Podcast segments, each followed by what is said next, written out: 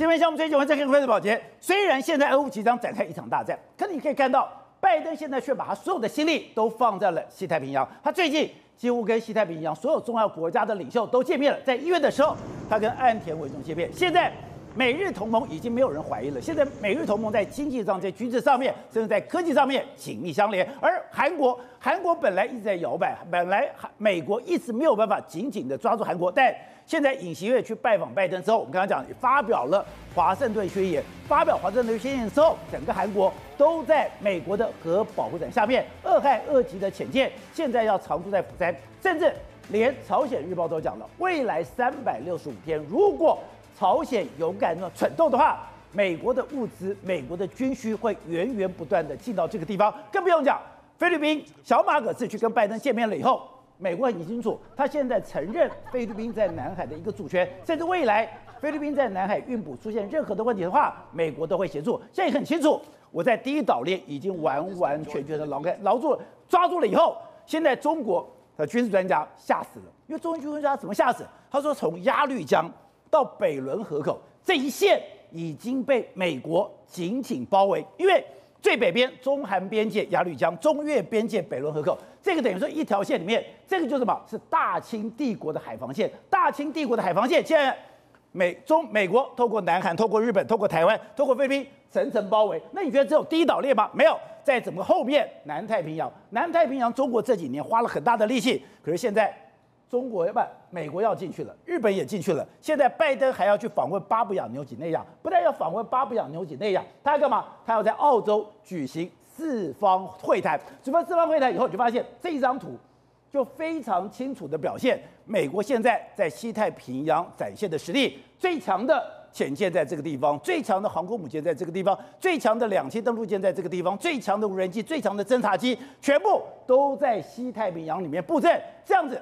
会对中国造成极大的威胁吗？好，我们今天请到了边对大方首席的财经专家黄教授，你好，大家好。好，这是美岛电视报董事长吴子嘉，大家好。好，第三位是时事评李正浩，大家好。好，第四位是资深媒体黄伟汉，好，杰哥好，观众朋友大家好。好，第五位是资深媒体李慧珍，大家好。好，第六位是政论专家林廷辉，大家好。走，你说现在哎，拜登已经在中国的门口。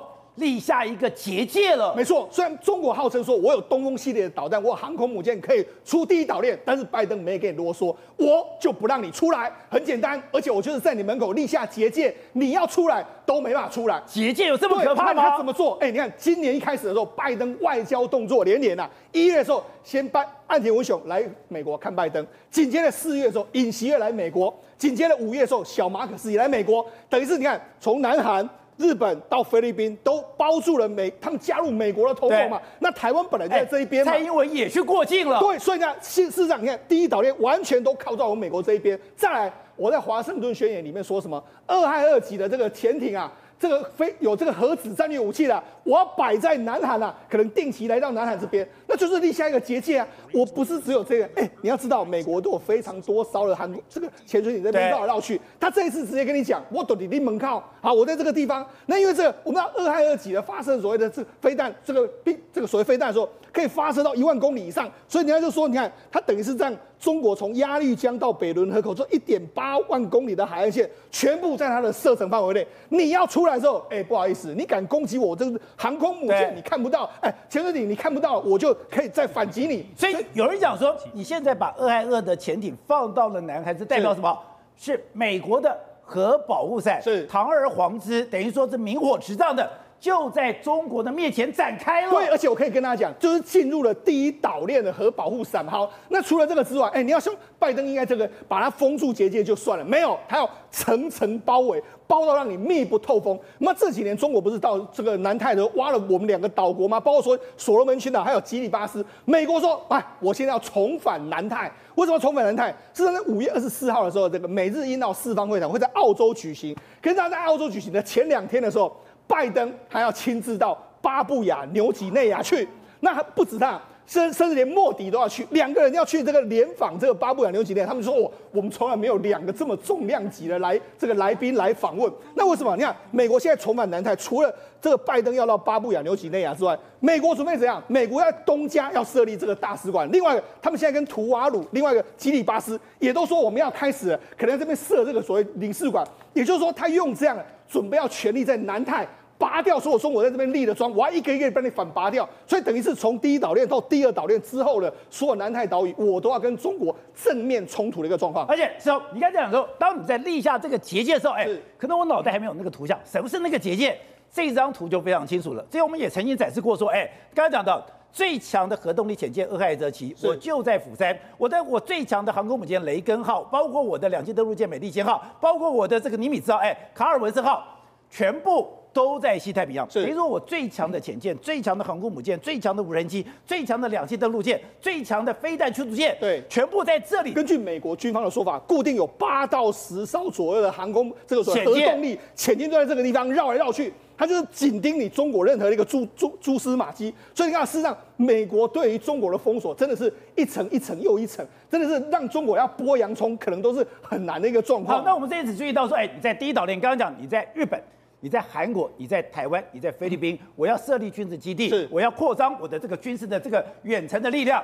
现在更可怕的是，哎，现在等于说在关岛，在整个帛琉，他刚刚讲的那个第二岛链，在那些南太平洋的岛国的国家，对，美国早就已经在做了。没错，因为我们知道中国号称说东风系列二十六可以打到关岛嘛，关岛快递，所以美国现在呢要把关岛周边所有的。五这个国家或者所有的基地，我要把它巩固起来。另外，我们知道关岛目前为止来说啊，包括说有飞滨海作战团来到这个地方，另外包括说他们内华达的这个这个潜艇也来到这个地方。好，所以他其实在这个地方，五他同时还要扩张他的基地，海空基地都要扩张，所以他要把这个地方保护好。那保护好怎么保护好？第一个，帛琉，帛琉在这个位置，所以他们讲他帛琉这个地方，他们已经跟他。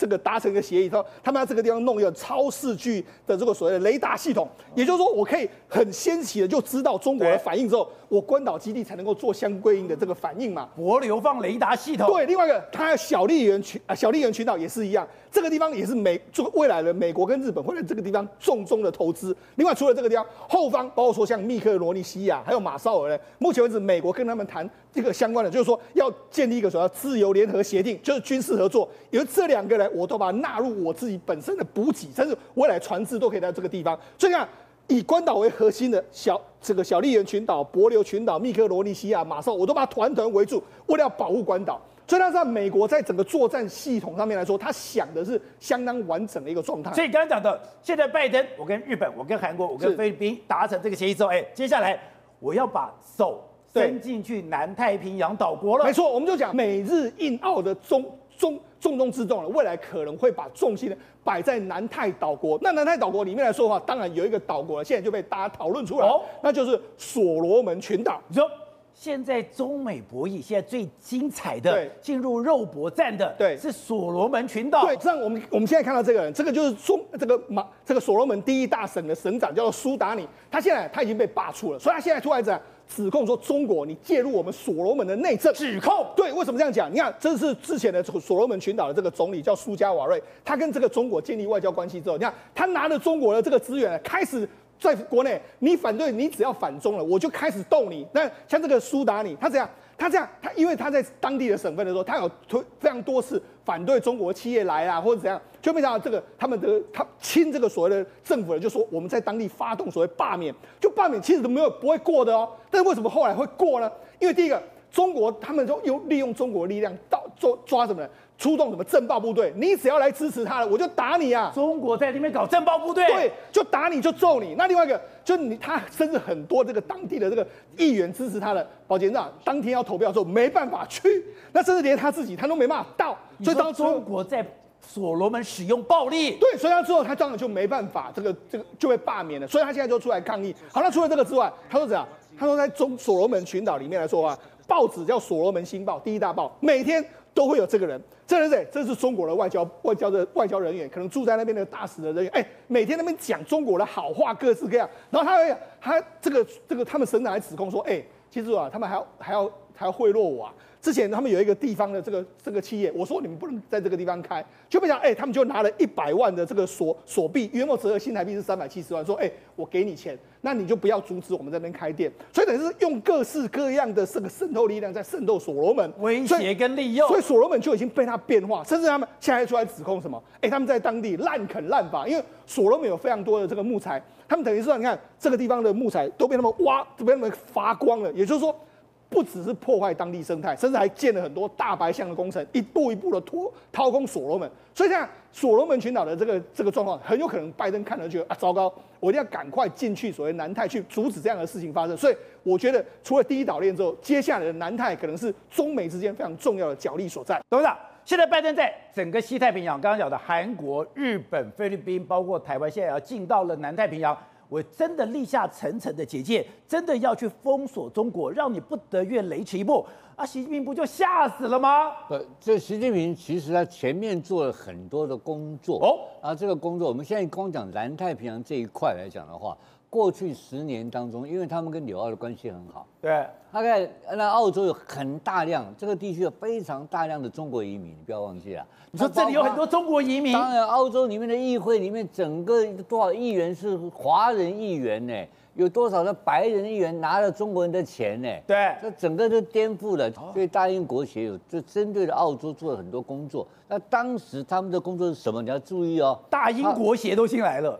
所以说，为什么说五眼联盟嘛，就是五眼联盟。五眼联盟因为这个很严重嘛，因为它附近这些南太的这些所谓的这些原住民的这些的民主国家本身是不成熟的，经济情况是不好的，他们是靠的是渔业或者一些矿产，那这怎么活呢？所以他们的包括这些国家很多，你看很多国家连国防能力都没有嘛，完全要靠澳洲提供军力保护，对不对？是。那这个时候来讲的话。就造成了中国人的机会，中国进去了，中国开始就大量的投资啊，所以中国的渔船不是变成扩大了很多远洋渔船，知道知道这边来了嘛？对，在这边建设了非常多的渔场的，包括鱼类的罐头工厂等等的生产事业，它看起来是很好的，然后借他们很多钱，所以这个部分其实已经有将近十年的时间被中国人侵入的很长一段时间。那这两届的澳洲政府才跟他翻脸嘛？翻脸之后。所以才有看到，你看看那么小的国，那么小的国家巴纽，对，怎么可能拜登会去拜访他干什么？对，那个不是去拜访巴纽，那个等于是要在帮澳洲政府背书，稳住这个地方，要稳住这个地方。然后澳，然后他需要什么东西？因为美国在这个地方需要什么？需要海军基地。它的海空军基地是关键之所在，不然我不可能远渡整个太平洋。我中间没有补给，没有运输，没有修补、修整，我直接越过来。所以，所以他在这个地方来讲的话，所以他跟澳洲的合作，包括他你也知道，他有很多所谓的这远远程雷达啦，包括他的空中的探测系统啦，在这整个地区来讲的话，他确实有必要在这时候把它整个收回来。那那刚好这时候出现一个机会，因为这些国家有很多缺钱嘛，也欠了中国很多钱。对，所以这个时候来讲的话，有一个破口出现。那这个破口出现，所以你看看，所以这个拜登是借这个机会，就不断的往这边继续向下延伸。如果延伸到底的话，就一直可以到马六甲海峡，这个全面在最后的一段能够封锁掉。因为你要知道，我们每一次在讨论说中共要在印太发动战争。尤其是在台海战争的时候，他都会有一个远程的顾虑。什么顾虑？因为中国是一个外销国，它是个产品出口国。对。那产品出口国，它要去，它要经过哪里？马六甲。它就马六甲海峡，然后转到欧洲，转到中东，转到非洲其他国家。可是，在这个地方来讲的话，它很容易就把你封锁掉。所以这个时候的海空军实力，就是美国要抓住，不，这个是不是第一岛链？是你要往这个地方要发展的海空域，它能够一次把整个封锁掉，对，然后让你逼到你的油、你你的石油的运输、你的产品的运输，让你的整个外汇受到损失，你的人员受到损失，所以让你不敢去在源头，在所谓东南亚、东北亚、东北亚部分、台湾海峡部分发动攻击，所以它这个里面有非常大的战略的用意在。好，喂，当然的，现在全世界另外一个关注是俄乌战争。到底什么时候开始乌克兰会大反攻？大反攻了以后，俄罗斯到底能不能承受得了？而这个时候，美国做了一个动作，哎，他们居然把福特号派到了地中海去了。福特号已经离开了美国的母港，往地中海方向走了，而且它是福特号打击群，宝杰哥，它加起来大概将近十艘的这个船舰。现在全世界最新的航空母舰的。对，所以福特号去的事情，它是配合什么？宝杰哥，你要知道，四月二十八的时候呢，乌克兰国防部长在会议当中讲说，我们的春夏大反攻准备工作呢，已经即将结束。四二八，我把时间去告诉大家。乌克兰准备好要进攻了，准备好了。五一劳动节，法国在那边乱，对不对？五一劳动节的时候呢，这个呃乌克兰的国防部呢，也对全乌克兰国民宣布说，我们已经准备好绝地大反攻。但什么时候出动，我们不讲。所以对他们来讲，这是一个反攻的关键时刻。对，甚至要讲拉脱维亚的。这个国防部长，我们不能失去这一刻。不是只有乌克兰，不是只有拉脱维亚，不是只有美国，是四十国的集团会议。而且呢，他们几乎每一个月都开，在德国的美军空军基地那边，他直接召开这个会议，然后会提出需求。因为这段期间以来，尤其去年十二月到现在，其实美国方面估计哈，包含了瓦格纳的这个佣兵集团，它大量的死伤，不是从去年二月哦，把杰克。去年的十二月到现在，现在五月，对不对？对。短短五个月之内，半年的对，半年不到半年，五个月的时间呢，他认为已经死了两万人，伤了八万人，加起来已经十万人。对。俄罗斯方面已经死了两万军，伤了八万军，已经没有斗志了。那瓦格纳集团的创办人呢，普里戈任他讲说，我们其实打得很辛苦啊，每一天都是数千计的尸体放到棺材送回俄罗斯去，再加上现在可以看得出来，俄罗斯。他的战法有一点乱了，因为俄罗斯呢，现在目前第一个飞弹不够，因为我也知道，俄罗斯也知道，大家都知道，现在目前乌克兰要大反击了。可是乌克兰要大反击的时候呢，他要截断乌克兰它的相关补给线。这两天有出现断电网，对，有出现这个炸铁轨，还在炸。对，那两边，但我告诉你啊，那个基辅方面并没有承认。后呢，我们这里讲说，你现在在黑海舰队旁边一个油库，四万吨的油库被炸掉了。你现在一个满载了木材还有石油的列车被炸掉了，还不止。现在还一个一个继续炸，所以一个一个继续炸的结果，其实看起来像是俄罗斯他要阻止乌克兰联军往东往南来把这个失土给收复。可是我刚讲了哈，你要知道哦，只打了一年多，对不对？去年二月到现在五月，只打了大概十四个月。保杰克，普丁居然在短短的一年多之内，他换掉了十七个军事首长，一直换。那现在不是说乌克兰要大反击了吗？乌克兰大大反击前夕，居然俄罗斯的国防部的副部长米兹因塞夫呢，他紧急被撤换了。那他现在目前是在不没有在前线，他是负责后方补给。可是他在英国是被制裁对象，不能进去。因为你知道吗？去年在战事最激烈刚开始的时候，前三个月，马利波。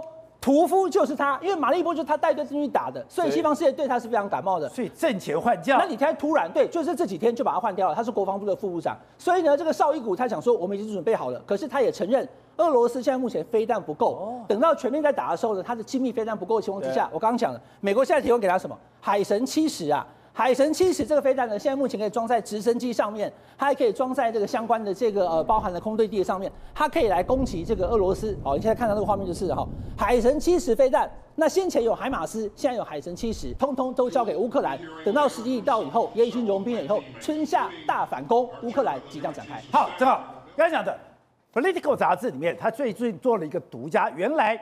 在这个过程里面，谁总换兵权？哎，居然是美国的国防部长奥斯汀总换兵权，一个人掌控了四十个国家。哎，你到底谁该提供什么？该怎么样运补？这个攻击的时间如何？都是由美军在德国那个基地做好所有的一个准备。而且你说，你看了这所有的一切以后，你才知道为什么美国急着哎要把弹药库放到台湾？为什么二十五个军火商要来到台湾？为什么要在台湾产生这个深度兵工产业链？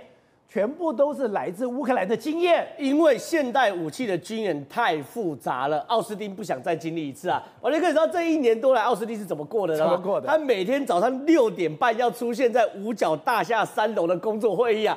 这像不像打选战？每天早上六点半，每天早上六点半，这跟早上选战的舆情会议一样。要看每天早上六点半，奥斯汀要出现在五角大厦三楼会议，三楼的工作会议要召开，然后每一个月要排一次时间到德国拉姆的空军基地，拉姆泰因的空军基地跟另外四十国的盟国一起来开武器军援协调会议啊，这是种超级复杂。为什么？因为俄乌战争打到现在，你知道吗？到底有多少个国家给乌克兰多少钱军援？你知道吗？四十国三百七十二亿美金的军援，将近十兆台币的军援。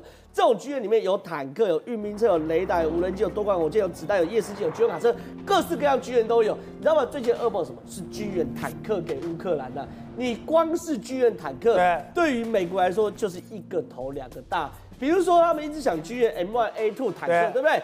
这个油啊，光是军援 M1A2 坦克过去后，它的油跟一般油就不一样。M1A2 坦克用的油是航空燃油，一般坦克用的是柴油。是啊，所以我光是军援这个，我要另外帮他准备一个航空燃油的补给线。然后呢，对于这个 M1A2 坦克，对不对？因为它吃吃油怪兽，对，它八个小时可以吃掉三百加仑的油，这是什么概念？一台我们看到这种超大型的军用油罐车，但是六千加仑。换句话说，一台军用油军用的油罐车。让二十台 M1 坦克打八个小时就用完的啦。那要不断的哎，你打仗不是只打八个小时哎，尤其是你知道吗？像这种俄罗斯、乌克兰这种冰天雪地，他们晚上是不熄火的，他们晚上是要保持怠速的。知道多少的这个油，这种油罐车在后面不断补给，然后呢？所以我们当时一直搞不懂，我说哎，你不就是抱着坦克吗？你就是 M1A2 吗？你就上了铁皮，上了铁皮，上了船，你就直接送到乌克兰就好了。结果看到这个报道才知道，原来我不是把坦克送到前线，我坦克送到前线的时候。我的油罐车要进去，我的油料车要准备好，我的修补人员要准备好。哎，等于说一个驾驶兵，除了一个驾驶兵，我后面要跟十个后勤补给的人，还有备料要准备好。你不可能现场换的时候去叫货吧？没有我们德国车兵士没有以后叫货等一个月不可能嘛？还有所有有可能的备料，有可能要换的料，全部都备料好吗？台湾曾经要买 A1、A2 T 坦克，对不对？你知道吗？一台坦克我们买两千万美金的，两千万美金多少花在后勤？里面有四百万美金是后勤。换句话说，五分之一的钱是在后勤保养，所以非常非常复杂嘛。所以呢，一个营呢有估算过，一个营 M1A2 坦克的营，在没有打仗的情况下，后勤一年要花七亿美金。你在这打仗的时候，它的它的耗耗材使用是十倍二十倍在算的嘛，所以非常非常复杂嘛。所以现在他们就在思考，我乌克兰我就搞得迷茫嘛。那我如果台海战争打仗的时候，我有可能边打边边军援吗？不可能。而且我们还有什么东西？我们是四面环海，美中国对于打台湾还有 A to A D 哎。原来在打俄乌战争里面，让奥斯汀最头痛的是我的后勤补给怎么进去，我的油料、我的弹药怎么送到前线去？很复杂。斯洛伐克军人这个萨姆三百给乌克兰，你觉得就这样结束？没有，还要去协调另外一个国家给斯洛伐克爱国者。你协调另外一个国家不给斯欧斯洛伐克爱国者，就美国派了一队爱国者去那边，就他要东挪西弄，十二刚九个干东移西移嘛。最近最典型案例不是吗？韩国借五十万的这个榴弹炮给美国。美国借榴弹炮给波兰，那最后这个波兰给谁？给乌克兰嘛，所以他挪来挪去嘛。所以对于台海战争，美军就在思考说：第一个，对于台海战争，我们并不像乌克兰一样有非常长的边境跟波兰相邻，所以一定要建立一套台湾可以自给自足的军火产业系统嘛。所以最近呢，不是有二十五个军火商，美国军火商来到台湾吗？然后他第一站跑去哪里？第一站去苗栗的一家太空火箭公司。这家太空火箭公司，你知道它做什么？它做三 D 列印，它可以把火箭三 D 列印，对，它可以金属三 D 列印，它可以把火箭的零件做出三 D 列印出来。换句话说，美军要这技术干嘛？如果我可以三 D 列印的，我如果可以在太空，我可以在月球，我如果在月球要盖一个东西，我在火星上要盖一个东西，我可以透过三 D 列印，你直接在火星列印出来一个零件。那我就可以从美国在台湾列印啦。对、啊，那我就可以在台湾列印所有的关键零组件嘛。而且什么，台湾人真的很厉害。那这三 D 列印公司哦，过去哦，在二零二一年的时候有试射过火箭，在东台湾试射火箭。那他试射火箭那个场地，他用什么名义去申请？一钓虾场，他用钓虾场申请，因为呢，台湾没有法令规定可以让你试射火箭，他用钓虾场会被罚八十万。那试射完火箭之后呢，招商谁把他招商到苗栗？中东几把他招商到苗栗，所以没有人知道台湾有家厂商，你知道吗？台湾的法规也不允许台湾厂商做火箭，我们台湾人就做出来。我们台湾人就可以不止做出来，洛克希德马丁这些公司下飞机第一就就去看这个，为了什么？因为未来战争你需要有现场很多零组件嘛。好，这一块，另外一块呢，他不是去汉翔，还有看经纬科技的无人机吗？为什么要看无人机？外国军事杂志请模拟过一个画面，就是我们电视上右边这个画面，其实哦，只需要五百架无人机就把台海全部堵住。五百架？对，这个红圈圈就是一个无人机的攻击范围内，一个红圈圈就是一台无小型无人机。这个是台湾，对，然后这个是无人机的机队，对，你五百架的无人机机队就可以把整个台湾海峡围住哦。所以对台湾来说，我们这五百架不可能要军援嘛，我们台湾做无人机是可以从头从镜头做到电池，但一路可以做完的。我们如果可以自己做完的话，对于老公来过台海过程中，我们拿无人机炸都把它炸死嘛。所以对于这场俄乌战争，美军学到非常多，边打边供货是不切实际的，但是边打边生产是有可能做到，就是要让台湾转型。而且现在大家注意到说，当然讲的五月二号是最后的一场大雨，五月二号以后就会放晴，放晴了以后，刚刚昨天讲的，现在草已经慢慢长了，现在就最后等待所有的土地干涸。我们现在刚刚的画面，有些地方还有一点泥泞泞。当这些泥泞的路真的干涸的时候，哎，随时可以进攻了。对，我们给大家看一下这个画面，就是干涸的画面。其实大家有点搞不懂，就是说为什么俄罗斯要挖壕沟？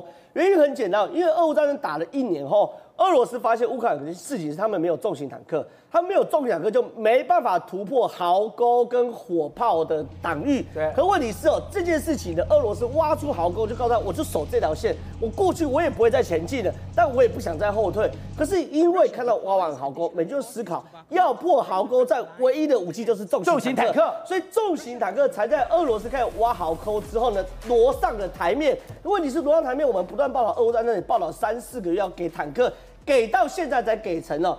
一半是在训练人呐、另外一半在建立后勤补给线呐、所以对于这场俄乌战争，当整个地都干了，重型坦克就定位了，远程的榴弹炮一百万发到了，那这个反攻就会开始了。对，拜登哎，真的在对中国立下一个结界吗？真的像中国军事专家讲，你从鸭绿江一直到了北仑河口，我让他你寸步都出不去，你不但第一岛链出不去。我连南太平洋都来了。对，拜登第二岛链、第三岛链全部都在回访。我们上次讲过，回访。对，所罗门群岛就是一个节点。二零一九年，他既然中国把所罗门群岛从台湾的手上拿过去之后，美国那时候就开始有点警惕了。为什么呢？因为那时候开始准备要断交之前，美国派下重兵哦，包含他那个所谓的伯明啊，就是国白白宫白宫的这个呃这个国安会副顾问了，都到现场去，跟我们外交部次长都到现场，到最后还是挡不住，压不住，不住中国的这样的一个影响力哦。